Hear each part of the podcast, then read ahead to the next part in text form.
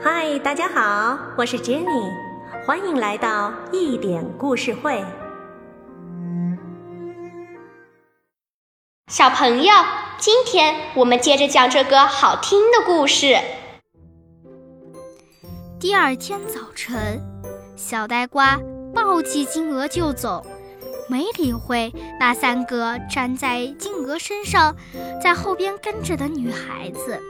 三位小姐只得紧紧地跟在小呆瓜的身后，一路小跑。走到野地时，迎面来了一位牧师。他看着这几个奇怪的人，说道：“真不像话！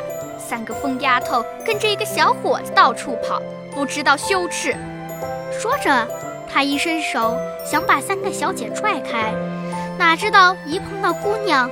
自己也被粘住了，只得也跟在他们的后边一块儿跑起来。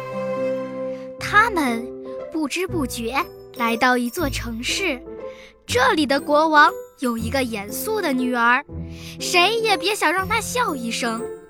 国王贴出告示，谁能逗笑公主，谁就可以娶她为妻。小呆瓜听见了这事，就抱着金鹅和后边的一大串人来到公主的面前。公主一见这几个连成一串、难分难解的人，马上没完没了的哈哈大笑起来。接着，小呆瓜提出要娶公主为妻，可是国王心里不同意这门亲事。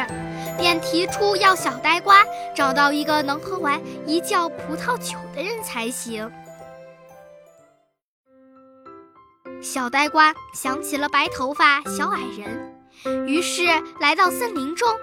他发现放金鹅的那棵树下坐着一个苦恼的男人。小呆瓜走上去问道：“你为什么不高兴呢？”那人回答说：“我太渴了。”我刚刚喝了一桶葡萄酒，就像一滴水掉到烧红的铁上面一样，不解渴啊！这个好办，小呆瓜说道：“跟我去，我让你喝个够。”他领着这个人走进国王的酒窖里。这个人走到一个个大酒桶跟前，猛喝起来。黄昏的时候，他把酒窖里的酒全部喝干了。小呆瓜又一次来到国王面前，提出要和公主结婚。国王恼怒了，一个被人取笑的傻瓜，竟然想娶我的女儿。他提出了一个苛刻的条件，他要小呆瓜找一个人来，他能吃完像山那么多的一堆面包。小呆瓜来到森林中的那个老地方。看见那里坐着一个腰带系得紧紧的汉子，那汉子愁眉苦脸地对他说：“我吃了一炉白面包，可我还是饿得厉害。是这点东西不管用啊，我的肚皮都贴在一起了。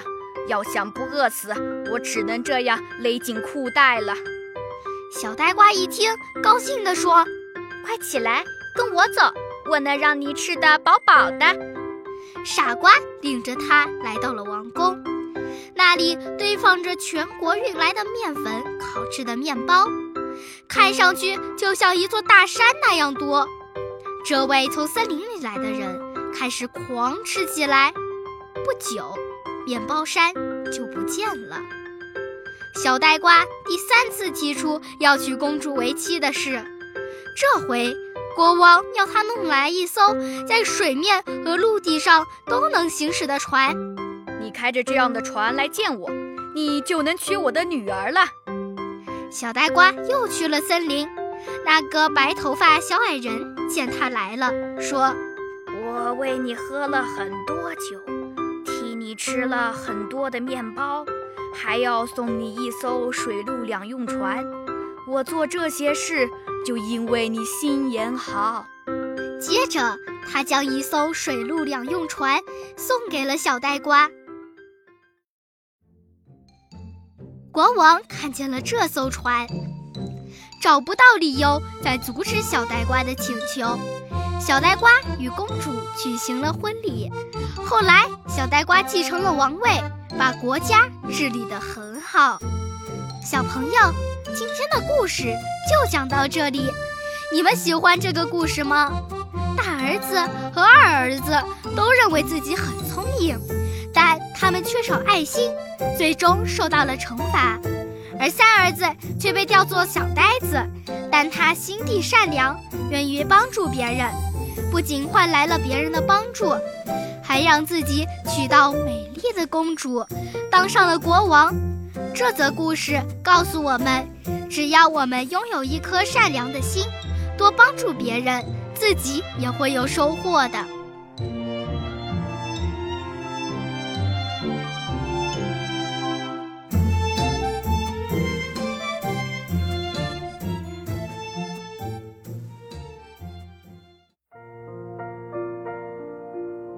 以上作品由一点故事会荣誉制作出品，策划 Jenny，录音 Abner，制作林灿，英文监制吴语橄榄，编辑小 P，统筹大胖。更多精彩内容，敬请期待一点故事会。好故事陪伴成长的心灵，我们下期再见。